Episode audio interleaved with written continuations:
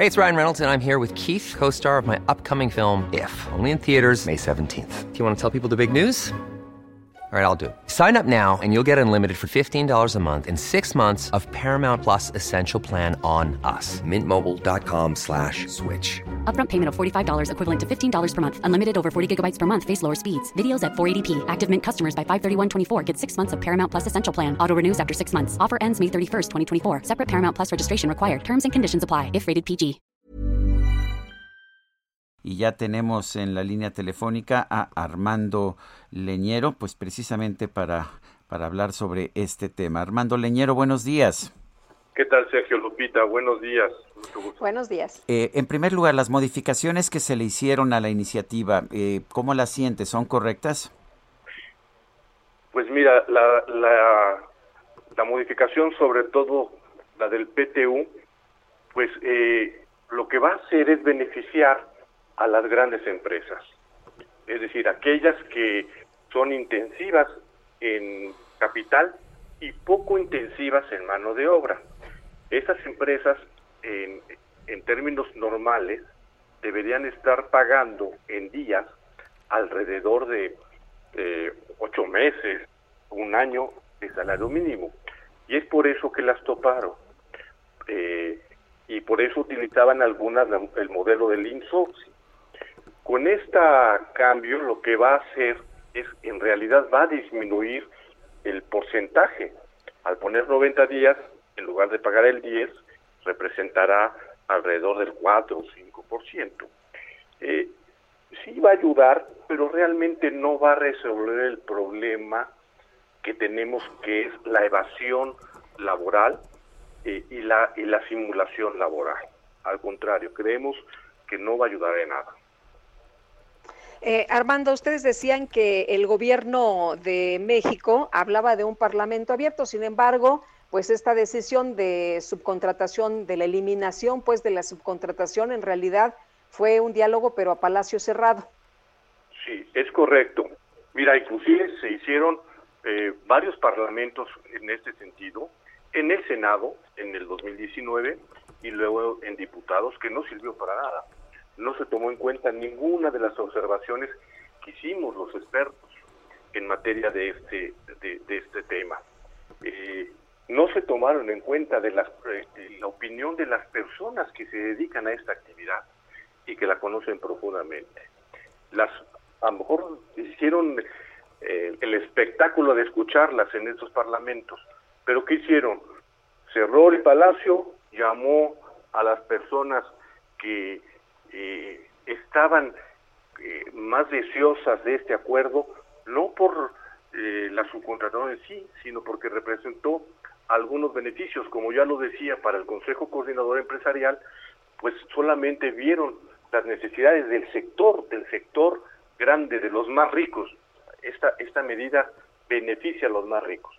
Y por otro lado, pues las cúpulas sindicales, que eh, el interés de estas cúpulas es que a través de la figura que van a, que va a permanecer, que es eh, la subcontratación de servicios especializados, pues los los sindicatos eh, es lo que van se van a dedicar a dar servicios especializados, por eso a ellos les vino como anillo al dedo. Armando, hay gente que dice que está muy bien que se prohíba la subcontratación porque la subcontratación solo sirve para violar los derechos de los trabajadores y para no pagar impuestos. ¿Es cierto eso? No, no, no es cierto, este, Sergio. Tú también en tus artículos lo has apuntado muy bien. Eh, se ha utilizado, este, algunas empresas han utilizado estos esquemas, que, pero lo que hay que hacer, como lo están haciendo ahora en el caso de, de Grupo GIN, bueno, si hay la presunción, pues que los investiguen y los castiguen, pero no eliminar la subcontratación. La subcontratación la utilizan pequeñas empresas para darle flexibilidad a sus empleos, poder eh, contratar eh, personal por temporada, que además es lo que hace la movilidad del empleo en México, porque el trabajo no es permanente, dura un tiempo y, cuando no los necesitas, pues tienes que prescindir de ese trabajo. Y además hay empresas que lo hacen muy bien, pagan al 100%, eh, nómina, y, a estas personas ya, los trabajadores que hacen, eh, que están bajo estos regímenes de la legalidad, pues no les preguntaron su opinión. Entonces no, no es cierto que, que solo sirve para evadir. No, al contrario, yo creo que ha hecho mucho bien y que es la única forma, eh, bueno, esta forma puede ayudar a generar más empleo formal bien canalizada. Es más, hacer una regulación, bueno, no una regulación, dándole más amplitud, no ponerle trabas, porque la Ley Federal del Trabajo ya eh, regula las relaciones personales subordinadas, sean directas o sean subcontratadas. Eh, Armando, esto beneficia a los más ricos, nos decías hace unos momentos. ¿Qué pasa con los trabajadores, con los empleos? ¿Qué pasa con las pequeñas empresas? ¿Y qué pasa con el Tratado de Libre Comercio? Sí, mira, con los trabajadores no les va a venir, no les va a ayudar. Al contrario, muchos de ellos o perderán su empleo formal. No su empleo, pero posiblemente pasen a la formalidad o pasen a esquemas evasivos, 100% evasivos, y les paguen por honorarios y, este, y ya no tengan acceso a, la eh, seguridad, a la este, al Infonavit, etcétera, etcétera. Eh, y entonces, para ellos no tienen ningún beneficio. O sea, realmente para ellos no van a haber ningún beneficio y, no van a mejorar lo que se quería mejorar. Al contrario, con esta ley va a haber mucho más evasión y, y va a haber más fraude. Y además, no, va no se va a generar, por la desconfianza que genera esta acción, no se van a generar nuevos empleos formales. En cuanto al Tratado de Libre Comercio, en el Tratado de Libre Comercio eh, lo que hace es que haya certidumbre en las leyes, sobre todo las leyes laborales, que no se las cambien a cada rato.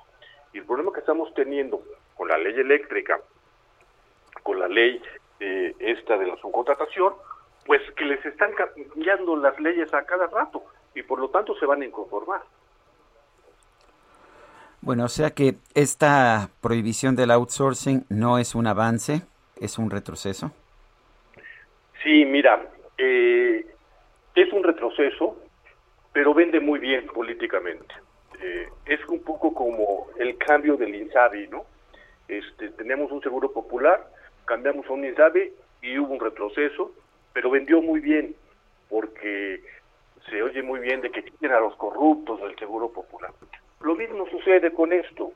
Eh, vende muy bien que acaben con los grandes explotadores del trabajo y, este y todo eso, pero en realidad es un retroceso porque en lugar de acotarlo hay que liberarlo siempre y cuando se cumpla con todo lo que la ley federal del trabajo protege a los trabajadores en la actualidad, es decir, sus prestaciones, seguro social, eh, porque la ley federal del trabajo protege a cualquier trabajador, sea directo o subcontratado. Entonces hay que darle mejor libertad. Eso de que no pueden trabajar con el mismo objeto social es una puntería.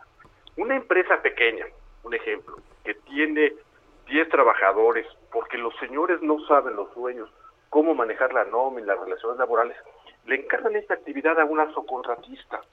¿Qué importa que sean todos? ¿Qué importa que sea el objeto social siempre y cuando estén al 100% de la ley? Pues es una tontería ponerle trabas. Muy bien. Muy bien, pues muchas gracias Armando por platicar con nosotros esta mañana. Muy buenos días. Muy buenos días Sergio Lupita, que tengan muy buen día. Buen día al auditorio. Armando Leñero, presidente del Centro de Estudios del Empleo Formal.